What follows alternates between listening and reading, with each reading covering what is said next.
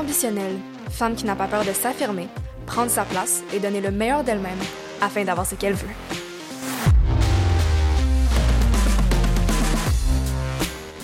Donc, bienvenue au dernier épisode de la saison 2 d'Ambitionnel.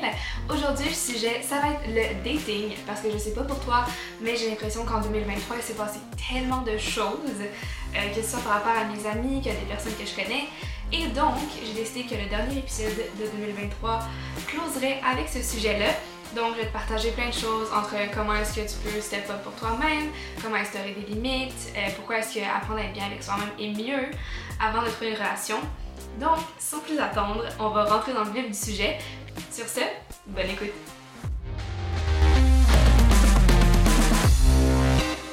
La première chose dont je veux parler, c'est l'importance du détachement quand tu dates. Donc, souvent, les gens vont rentrer dans cet univers-là avec comme idée générale que tu dois trouver quelqu'un si tu veux dans telle date et que chaque date est supposée t'amener comme à la personne qui va venir changer ta vie ou quoi que ce soit. Mais c'est pas le cas. Comme, pour dater, de un, il faut que tu sois bien avec toi-même, puis tu vas pas aller trouver quelqu'un qui te complète, tu vas venir trouver quelqu'un qui ajoute à ta vie. Donc, tu vas déjà être complète par toi-même, tu n'as pas besoin de quelqu'un d'autre pour venir te satisfaire ou du moins aller chercher quelque chose que tu as l'impression qu'il manque dans ta vie. Tu as déjà tout ce que tu veux, tout ce que tu cherches, c'est quelqu'un qui va venir avoir une plus-value dans ta vie. Donc, quand tu es mis avec toi-même, quand tu travailles sur ta confiance en soi, c'est vraiment là qu'ensuite tu vas pouvoir aller trouver une relation qui est saine pour toi. Parce que souvent, ce qui arrive aussi, c'est que si, admettons, tu as l'impression que tu manques. On va juste dire, ok, l'attention. Donc, tu cherches quelqu'un qui va venir te dire des mots d'affirmation à chaque jour, qui va venir te texter en disant t'es belle, je t'aime, nanana, et que tu crées cette énergie-là, ben c'est pas sain en tant que tel parce que dès que cette personne-là, mettons, tu trouves parfaite, va arrêter de te donner ça, ben tu vas te mettre à capoter et devenir anxieuse en disant qu'est-ce que j'ai fait de mal, qu'est-ce qui se passe, oh mon dieu, j'ai plus ça, je suis plus bien avec moi-même. Et c'est zéro seul but. Dans une relation, tu es supposé être capable de te donner déjà tout ce dont tu as besoin toi-même, puis l'autre personne et toi-même, vous devez être votre priorité en tant que tel.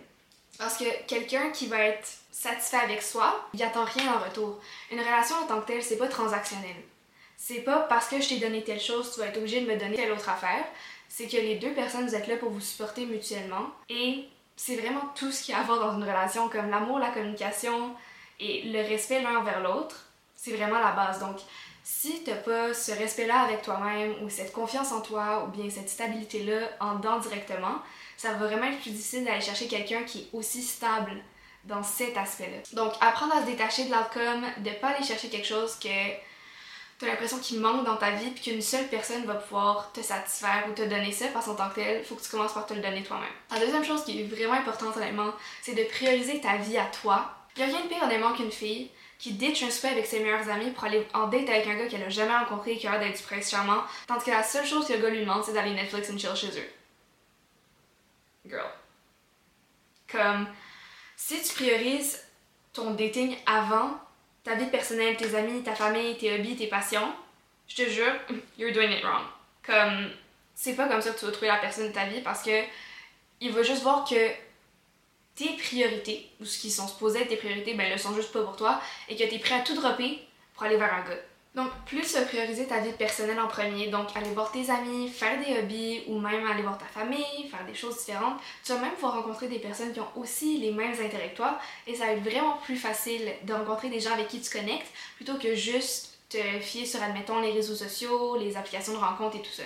Une autre affaire que je trouve vraiment, vraiment importante de se rappeler, c'est, tu sais, avant les dates, t'es souvent stressé, t'es comme, oh my god, est-ce qu'il va m'aimer? Est-ce qu'il va faire, est-ce qu'il va penser que je suis belle? Est-ce qu'il va penser quoi que ce soit? Commence à te demander si toi, tu les aimes réellement? Ou comme t'apprécies vraiment passer du temps avec cette personne-là? Parce que la personne-là va penser de toi. Comme, au final, ok, tu dates pour avoir du fun. Tu dates pas pour aller te faire chier avec quelqu'un ou toujours te demander si t'es assez belle, t'es assez ci, t'es assez ça. T'es assez juste en étant la personne que t'es. Si la personne que tu dates t'es pas capable de voir ça, passe à un autre appel. Mon autre opinion aussi, c'est vraiment euh, classique. If he wanted to, he would. Donc, s'il voulait le faire, il le ferait. Littéralement, j'ai aucune amie qui m'a dit qu'elle a commencé sa relation par elle qui textait tout le temps le gars, qui demandait tout le temps pour faire de quoi, qui devait tout le temps lui demander à chaque jour comment avait été sa journée pour qu'il donne l'attention. Non. Chacune de mes amies qui est en couple dans une relation qui est saine et longue, le gars a fait les premiers pas, il lui a jamais fait sentir qu'elle était pas désirée, il a jamais envoyé de mixed signals. Depuis le début, toutes mes amies et toutes leurs chums me disent qu'ils savaient qu'elle était the one dès le début. Et donc, si jamais tu dois demander constamment à un gars qui t'amène en date, qui doivent te texter, qui organise des choses pour toi, qui te demande juste pour te voir ou qui prennent de tes nouvelles, honnêtement, il est juste pas tant intéressé par toi.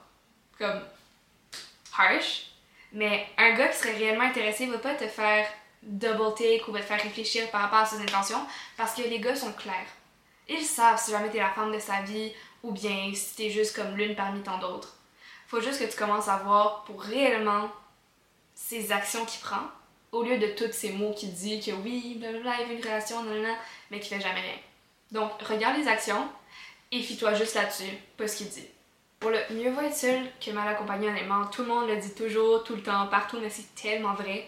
Comme, t'es vraiment mieux d'être toute seule puis d'être bien avec toi-même que de passer du temps avec des gens qui sont même pas intéressés par toi ou bien pire, que t'es juste avec quelqu'un parce que t'as pas envie de te sentir seule, tu sais pas trop ce que tu cherches, donc tu vas dans des dates avec n'importe qui et au final, tout ce que ça fait, c'est juste te ruiner puis dire que tu vas jamais trouver personne, tu sais pas ce que tu veux, il y a personne qui est bon pour toi out there, puis là tu te désespères encore plus.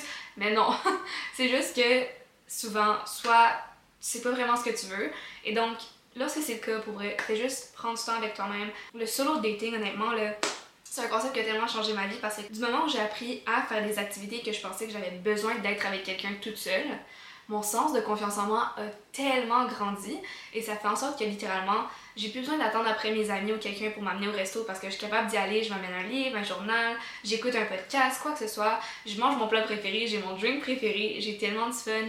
Aller passer la journée au spa, même aller dans des concerts. J'ai commencé à aller dans des concerts toute seule cette année. J'étais allée voir Nickelback et Metallica. Et c'était tellement hot, honnêtement. Comme je regrette 0 sur 10 y être allée toute seule. Puis aussi, ce que j'ai remarqué, c'est que les gens ont tendance à être vraiment plus gentils avec toi quand t'es toute seule. Les personnes qui étaient assises à côté de moi sont juste mises à me parler en me demandant qu'est-ce que je fais dans la vie. T'as pas le temps d'attendre après des personnes pour faire réellement ce que tu veux faire parce que sinon tu vas attendre toute ta vie. Donc t'es juste mieux d'y aller maintenant, de faire ce que t'as envie de faire et de le faire toute seule et d'arrêter d'attendre d'avoir quelqu'un avec toi. Un autre de mes conseils que je ferais, c'est que si t'es célibataire, fais une liste de tout ce que tu recherches chez quelqu'un et ça peut aller du physique jusqu'aux valeurs, jusqu'à comment, quelles sont ses passions, ses hobbies. Et juste, base-toi sur si jamais tu as déjà eu des relations auparavant, qu'est-ce qui avait bien fonctionné, qu'est-ce que tu avais adoré, puis qu'est-ce qui avait moins bien fonctionné. Puis dans ce qui a moins bien fonctionné, quelles leçons est-ce que tu peux en tirer dans tes prochaines dates en fait. Juste en faisant une liste exhaustive de tout ce que tu cherches et qui fonctionne, ça va déjà te permettre de filter out tellement de personnes qui ne sont juste pas un match pour toi en fait. Et c'est entièrement correct. Je pense que dans la vie, les gens sentent mal pour avoir des standards en ce qui concerne le monde du dating, mais en soi, la seule raison pourquoi les gens se sentent atteints, si je peux dire, par les standards des autres, c'est parce qu'ils savent qu'ils sont pas capables de les atteindre. Comme c'est la seule raison littéralement pourquoi quelqu'un irait te faire sentir mal de savoir qu'est-ce que tu veux dans le monde du dating et juste la vie en général. C'est parce que c'est que deep down, il est pas capable de les atteindre et ça vient le chercher parce qu'il aimerait tellement être aimé par tout le monde. Mais c'est pas le cas, je veux dire, le fait que les gens aient des standards, ça fait en sorte que tu as un nombre limité de personnes que tu peux avoir dans ta vie. Tout le monde a juste 24 heures dans une journée, donc autant de passer avec des gens qui vont venir ajouter à ta vie plutôt que de donner ton énergie ici et là à n'importe qui qui vient juste pour voir ça fonctionner. Donc, avoir une liste de standards, puis juste savoir qu'est-ce que tu recherches, ça va tellement t'aider et tu sais directement que si quelqu'un te fait sentir mal pour les avoir, he's not the one for you. Ok, ça c'est une autre affaire, mais honnêtement, enlever la pression d'été, je trouve que c'est tellement important. Comme je parlais avec des amis l'autre jour qui me demandaient, tu sais, ah, comment est-ce que toi tu dates, puis casually, comment est-ce que tu prends ça relax? La seule chose que je peux dire honnêtement, c'est que de un, j'ai aucune attente en ce qui concerne la manière dont rencontrer une nouvelle personne va se passer. Peu importe ce que tu recherches, l'important c'est de pas aller dans la date en disant que tu vas trouver ça. Comme oui, c'est super important d'avoir hâte d'aller dans une date, d'avoir hâte de rencontrer quelqu'un, d'avoir les petits papillons, d'être comme oh my god, comme peut-être que cette personne-là est la prochaine comme personne de ma vie. Mais l'important au final, c'est de se rappeler que même si ça fonctionne pas pour vrai, c'est tellement pas grave. Puis y aller sans attendre dans une date, c'est vraiment comme la meilleure chose que tu puisses faire. Juste parce que peu importe comment ça va finir, tu sais que tu vas être correct avec toi-même et que si ça finit bien et que tu as une deuxième date, tant mieux. Puis si c'est pas le cas, ben au pire, tu auras appris des nouvelles choses. Puis, ce que je te dirais de faire aussi, c'est après chaque date, regarde qu'est-ce que t'as vraiment aimé, puis qu'est-ce que t'as moins aimé, puis compare-les à ta liste. Ajoute des choses c'est pas déjà fait, parce que ça va te permettre encore plus de savoir vers quel genre de personne tu tends à aller et qu'est-ce que tu recherches aussi dans une relation, puis comment est-ce que cette personne-là t'aime qu'elle interagisse avec toi, quels sont ses intérêts, tout ça. Donc, l'autre point, c'est la première date que tu vas avoir avec un gars, ça va grandement déterminer la manière dont tu vois comment va avancer votre relation pour le reste du temps. Un gars qui va prendre le temps de t'amener prendre un drink, d'apprendre à te connaître, d'aller souper, de faire littéralement une activité où vous pouvez parler ensemble, a beaucoup plus de potentiel de relation amoureuse qu'un gars qui va juste te dire Ah, oh, viens-t'en chez nous, je vais te cuisiner un repas puis on va regarder un film. À moins que ce soit un chef reconnu et comme que c'est vraiment sa job qui va te faire des plats exquis pour apprendre à connaître, en général, on sait toutes les deux très bien comment un Netflix and chill ça finit. Tu sais, moi, ce que je fais en fait dans la vie, puis il y a des gens qui sont comme Oh mon dieu, mais je sais pas comment refuser ou dire non. Ce que je fais, c'est que si quelqu'un me demande d'aller chez eux comme première date ou d'aller prendre un café ou quoi que ce soit, je dis quelque chose dans la ligne où ah, ben, je suis plus à l'aise en général de rencontrer les gens dans les lieux publics. Puis si je suis plus disponible en soirée, donc est-ce que ça te dérangerait si on va prendre un verre ou on va souper ensemble? Si la personne dit non, tu as juste à dire Ah ben parfait, je pense pas que ça va fonctionner alors, mais merci beaucoup pour l'invitation. That's it! Littéralement, t'es pas obligé de continuer à parler à cette personne-là si jamais ce qu'elle veut faire te tente pas. Puis si jamais ton but, là, c'est littéralement de Netflix and chill, il y a absolument rien de mal à ça. T'as entièrement le droit de faire tout ce que tu veux, mais juste pour une première date, je te dirais de faire attention. Parce que aller chez quelqu'un que tu connais pas, ça peut être sketchy. Si jamais c'est ton but, peut-être le rencontrer genre dans un café ou quoi que ce soit avant, juste pour voir que comme c'est vraiment une personne qui est legit. Puis ensuite, aller faire votre Netflix and chill ou quoi que ce soit mais juste faire attention à la première date. Là, j'ai eu quelques questions sur Instagram auxquelles j'aimerais répondre. Donc, la première, c'était comment faire pour rencontrer l'amour si on veut pas être sur des différents sites de rencontres. Ça, c'est quelque chose que je te dirais qui est entièrement possible. Le meilleur truc, c'est littéralement de passer ta vie à travailler tes hobbies, aller dans des endroits. Si t'aimes la lecture, va dans un club de lecture. Euh, si t'aimes la photographie, va dans un club de photo. Si t'aimes faire de la peinture, va dans un club de peinture. Tout ce que t'aimes faire, essaye de trouver d'autres personnes aussi qui ont les mêmes intérêts que toi. Puis rendu là, tu as beaucoup plus d'opportunités de trouver des gens qui vont te ressembler et qui vont avoir des intérêts communs à toi sans devoir passer par les sites de rencontres puis juste se baser sur le physique et tout ça. Rencontrer des gens dans la vraie vie, c'est sûr, le travail, honnêtement, si tu travailles avec la personne, je conseille peut-être pas parce que ça peut faire des situations assez ambiguës au travail. Mais tu sais, mettons, si jamais tu vas dans des 5 à 7 euh, où tu as l'opportunité de rencontrer d'autres personnes de ton milieu mais qui travaillent pas nécessairement dans ton entreprise, c'est littéralement une excellente manière de rencontrer des nouvelles personnes. Donc, pour continuer avec les questions, la prochaine c'est est-ce bien de sortir avec quelqu'un qui a le même style de personnalité, introverti et introverti, ou bien d'aller vers un style contraire? Je pense que ça dépend, honnêtement, de qu'est-ce que tu recherches dans une relation. Parce qu'il y a aussi le concept où les introvertis, c'est pas nécessairement qu'ils vont pas parler, c'est que je pense qu'il y a une fausse croyance qui, qui pense que les introvertis sont des personnes qui vont être super réservées. Mais une fois que quelqu'un est introverti littéralement s'ouvre à toi. Comme moi, mes amis introvertis, là, c'est les personnes qui parlent le plus sur Terre. Genre, si tu les parles sur un sujet, ils vont pouvoir parler pendant des heures et des heures. Et c'est juste que quand t'es introverti, ta batterie sociale draine beaucoup plus rapidement que quelqu'un qui va être extraverti. Donc, la seule différence, c'est est-ce que quand toi, t'es avec des gens T'es extraverti, ça va venir te recharger, t'es introverti, ça va venir drainer ta batterie. Je pense que si deux personnes sont introverties ensemble, ça peut entièrement fonctionner tant que vous venez vous compléter au niveau des forces et des faiblesses. Je pense qu'au final, la force d'une relation vient du fait que ce sont deux personnes qui vont venir se pousser vers le haut, si je peux dire. Des fois, le truc, c'est que si, admettons, tu vas dater quelqu'un qui est extraverti, toi, t'es introverti, ça se peut que dans des situations sociales, ça peut être un peu plus difficile à gérer parce qu'admettons, la personne extravertie va vouloir rester puis socialiser, tandis que la personne introvertie va vouloir retourner à la maison puis passer du temps seule parce qu'elle se sent trop drainée, disons, si je peux dire. Donc, c'est sûr que ça peut être des petits conflits à ce niveau-là quand les deux personnes ont des personnalités différentes. J'ai pris introverti, extraverti parce que c'est la chose la plus commune qui arrive. Mais en tant que tel, tant que les deux respectent les limites de l'autre, qui respectent leurs besoins d'intimité, besoin d'être seul, besoin d'aller socialiser, honnêtement, je pense pas qu'il y a de match parfait. Mais tant que les personnes se respectent mutuellement, c'est la seule chose qui compte dans la relation avec la communication, bien entendu. C'est sûr qu'aller vers un style contraire, je pense que ça va te forcer à sortir aussi de ta zone de confort, ce qui peut être bien. Je pense que l'important au-delà des types de personnalité, c'est vraiment est-ce que vous avez les mêmes valeurs, quel est votre style de communication, Tant que t'es bien avec la personne, c'est tout ce qui importe, peu importe son type de personnalité. Ok, une autre question c'est devrions-nous prioriser notre développement personnel et retarder le plus possible une relation pour se concentrer sur l'augmentation de notre valeur personnelle? Je pense que dans cette question, on va commencer par dire que les deux sont pas mutuellement exclusifs. Tu peux continuer à te développer personnellement tout en étant dans une relation, tant que les deux vous avez le même mindset par rapport à ça. Je pense que quelqu'un qui, a un état d'esprit qui est plus fermé par rapport à ça, versus quelqu'un qui va chercher à grandir et s'améliorer, ça peut créer des tensions dans une relation. Donc, tant que les deux, vous voulez toujours travailler sur vous-même et aller développer votre plein potentiel, je pense que les deux peuvent entièrement fonctionner. C'est pas parce que tu es dans une relation que tu vas venir ruiner ce potentiel-là. Et c'est pas parce que t'es pas dans une relation que tu vas venir aussi augmenter ta valeur personnelle. Donc, je pense que tout dépend à est-ce que toi tu te sens confortable à être dans une relation en ce moment, comment est-ce que tu te perçois, puis est-ce que tu es émotionnellement prêt à t'investir là-dedans? Parce que la différence entre être seul et avec une autre personne, c'est que quand tu es avec quelqu'un, nécessairement tu vas devoir apprendre à faire des compromis et tu vas devoir faire une place à cette personne dans ta vie, puis ça va venir influencer aussi tes décisions. Donc, c'est plus est-ce que tu es prêt à accepter ça? C'est sûr que ça te permet de te découvrir plus parce que tu vas aller explorer peut-être plus de nouvelles choses, rencontrer de nouvelles personnes, mais en soi, les deux sont pas mutuellement exclusifs. Après ça, comment bien choisir un futur partenaire? Qu'est-ce qu'on doit regarder avant de tomber en amour et de pas voir les red flags? Ça, honnêtement, ça vient avec de la pratique aller dans des dates, expérimenter, apprendre à connaître des nouvelles personnes. C'est la seule manière dont tu vas apprendre qu'est-ce que t'aimes puis qu'est-ce que t'aimes pas. Parce que avant de commencer à dater, c'est sûr que tu as une idée globale de qu'est-ce que tu aimerais avoir, mais des fois, qu'est-ce que tu aimerais et qu'est-ce que tu as besoin sont deux choses totalement différentes. Donc, chaque chose va te permettre d'apprendre tellement de leçons et d'apprendre énormément de choses sur toi-même.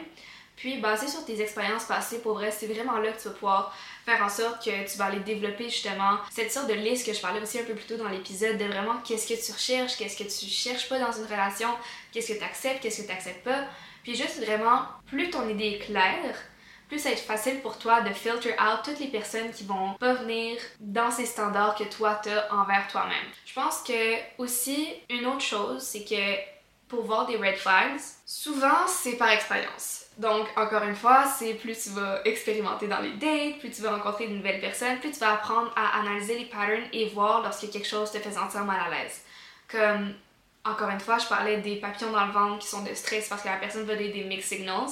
Ça, en tant que tel, selon moi, c'est un red flag. Parce que si la personne te donne des mixed signals et tu sais pas exactement qu'est-ce qu'elle recherche ou pourquoi est-ce qu'elle parle, que tu dois toujours faire le premier pas, et ça, en tant que tel, ça veut dire que la personne n'est probablement pas intéressée, mais il y a des gens qui continuent quand même à vouloir donner à cette relation-là parce que souvent, on a difficulté à accepter que cette idée de la relation que aurais voulu avoir n'est pas la réalité.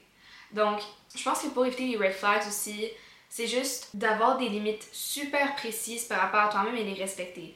Je pense qu'il y a plusieurs types différents de red flags que tu peux déterminer. Mais tu sais, en général, si la personne communique pas, si la personne est fâchée contre toi parce que tu n'aurais pas répondu dans comme les dernières heures, si tu as l'impression, mettons, qu'elle veut commit dans les premiers mois de dating ou les premières semaines et que tu as l'impression que la personne est vraiment rapide en affaires, selon moi, c'est un red flag. Comme quelqu'un qui va te dire qu'il est en amour avec toi après 2-3 semaines, run.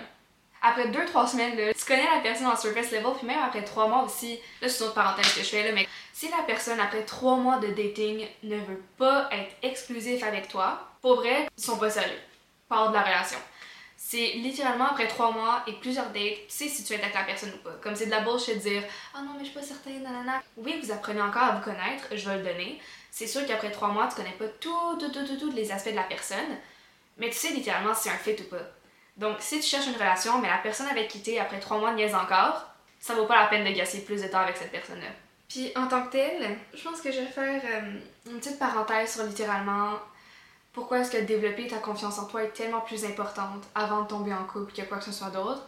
C'est que plus tu vas être bien avec toi-même, que tu es complète et que tu as besoin de personne pour venir te donner, admettons, des aspects que tu vas peut-être venir crave. Comme par exemple, euh, si jamais ton love language c'est toucher physique, je sais pas, book-toi un massage pour faire une solo date à partir de ça. Si jamais c'est donner des cadeaux, ton langage d'amour préféré, va passer la journée à magasiner, achète-toi comme un nouveau outfit que tu trouves tellement hot dedans. Si jamais c'est des mots d'affirmation, littéralement écris des affirmations puis juste dis-les-toi chaque jour pour vraiment venir renforcer ce sens de soi. Sinon, ça c'est des acts of service. Essaie de clencher ta to-do list, ça peut paraître vraiment simple, mais souvent juste faire une petite action de plus qui va t'aider à comme partir ta journée du bon pied, c'est toujours une bonne manière de venir combler un peu ce besoin-là. Donc si c'est temps de qualité, sinon, va passer la soirée dans un restaurant, à juste journal, lire un livre. Puis tu veux mixer ensemble plein de, de langages de l'amour qui te conviennent le mieux, juste apprendre à te les donner toi-même, pour vrai, c'est tellement important.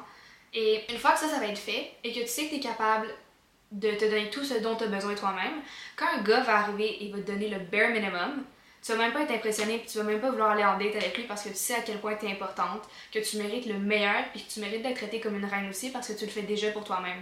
Donc pourquoi est-ce que tu irais accepter quelqu'un qui te traite moins que ce que tu fais déjà? Ça va pas arriver. Donc ça, je pense que c'est super important avant de commencer à dater. Aussi, un autre rant que je vais faire par rapport à se choisir soi-même, c'est souvent que la plupart du temps, on va ignorer les red flags de quelqu'un parce qu'on voit le potentiel que la personne pourrait avoir. Je veux dire, ça m'est arrivé tellement souvent de voir le potentiel d'un gars puis me dire je veux changer ou si je fais X, Y, Z, il va commencer à agir comme ça, puis je vois tellement qu'on pourra aller loin ensemble. Mais au final, tu peux pas changer quelqu'un. La personne va juste changer si elle a un besoin intrinsèque d'aller changer quelque chose, puis vraiment de vouloir s'améliorer, mais c'est pas à cause de toi qui va le faire. Si tu vois quelqu'un juste pour son potentiel et non ce qui est réellement, ça fait juste te faire perdre du temps. Et je sais que c'est vraiment tough, parce que ça fait mal laisser tomber quelque chose pour lequel tu avais tellement espoir. Et c'est littéralement comme un, heartbreak, si je peux dire. Mais le plus tôt tu le réalises et le plus tôt tu assumes que voici la situation, voici les faits. Oui, je vois le potentiel et autant ça me fait mal, autant je choisis de me reculer, de me choisir. C'est comme Samantha Jones l'a dit un jour. I love you too, Richard. But I love me more. Donc, juste se prioriser dans ta relation, même si tu vois le potentiel de quelqu'un, c'est soit t'es littéralement ce que je recherche et tu fites mes standards, soit it needs to get out. Sinon, il y avait une autre question par rapport à mettre des limites saines. Je pense que la clé dans ça, c'est que tu respectes tes propres limites et les gens vont venir te rencontrer à ce niveau-là. Donc, des fois, on veut vraiment se mettre des limites, mais admettons, on se dit qu'on va se coucher à 11h, mais finalement, tu restes réveillé jusqu'à minuit et demi pour parler au gars sur qui tu tripes. Ben, juste en brisant cette limite-là que tu t'es mis avec toi-même et ce but, ça va venir se refléter dans d'autres aspects. Où est-ce que tu le fais d'autre? La manière de mettre des limites saines, honnêtement, c'est de les respecter toi-même et dès que tu vas faire ça, tu vas pas avoir quelqu'un qui va venir te marcher dessus parce que tu sais littéralement sur quel standard tu te tiens. C'est pas parce que quelqu'un va rentrer dans ta vie que ça va changer. Quand tu laisses tomber tes limites, je pense que ce qui arrive aussi, c'est que les gens le voient et ça donne la permission aux gens, ben du moins les gens pensent qu'ils ont la permission de pouvoir te marcher dessus parce que tu sais que ça va rien changer. Mais une fois que tu as ce standard-là et que tu le gardes, les gens vont venir te respecter à ce niveau-là parce qu'ils voient that you cannot fuck around. Donc, je pense que c'est vraiment ça la clé. Tant que tu les maintiens pour toi-même, les autres vont venir te rencontrer à ce niveau-là. J'ai aussi d'autres hot takes, honnêtement. Admettons sur les réseaux, si jamais un gars fait juste m'aborder avec Hey, ça va, pour vrai, je vais répondre. Si tu m'envoies un message aussi générique, ça me fait sentir comme toutes les autres filles. Puis surtout, je t'ai donné tellement de hints à comment m'aborder dans ma bio, dans mes photos. J'ai mis des choses pour lesquelles tu peux commencer un sujet. Si ta seule manière de m'aborder c'est tellement avec un hey, ça met pas d'effort et c'est pas le genre d'énergie que je vais avoir dans ma vie. Un gars devrait travailler pour avoir accès à toi, ok? C'est un honneur d'être avec toi, puis tu devrais tellement own up to it. Les gens devraient mettre de l'effort à apprendre à te connaître, à apprécier la personne que t'es avant de littéralement pouvoir avoir accès à toi dans le sens physique du terme. Ça, c'est mon opinion. Maintenant, littéralement, tu fais ce que tu veux encore une fois. I will support you, girl. Si tu vas avoir du fun, si jamais c'est vraiment ce que tu cherches, il a aucun problème. Donc, c'est tout pour le dernier épisode de la saison 2. Merci d'avoir été avec moi cette saison-ci. J'ai littéralement passé du temps merveilleux en toutes les entrevues que j'ai fait avec des personnes incroyables, euh, l'enregistrement des nouveaux épisodes. Comme j'ai l'impression que 2023 a tellement passé rapidement. Puis depuis que j'ai débuté le podcast en mars dernier, littéralement, ça a changé ma vie puis j'ai jamais été aussi heureuse. Donc, merci beaucoup, beaucoup de suivre le podcast et de me supporter. Sinon, la prochaine fois qu'on va se revoir, c'est en 2024 pour la saison 3 qui est présentement en train de se faire. Si jamais aussi tu as des recommandations de personnes que tu aimerais vouloir être invitées, de sujets que tu aimerais j'aborde pour la saison 3, ça va me faire plaisir de prendre les recommandations. Sur ce, on se revoit en 2024. Ciao! Donc, c'est tout pour l'épisode de cette semaine. Si tu l'as aimé, n'hésite pas à laisser une note sur ta plateforme d'écoute et de t'abonner pour ne manquer aucun épisode. Comme toujours, merci pour ton écoute, puis on se retrouve la semaine prochaine.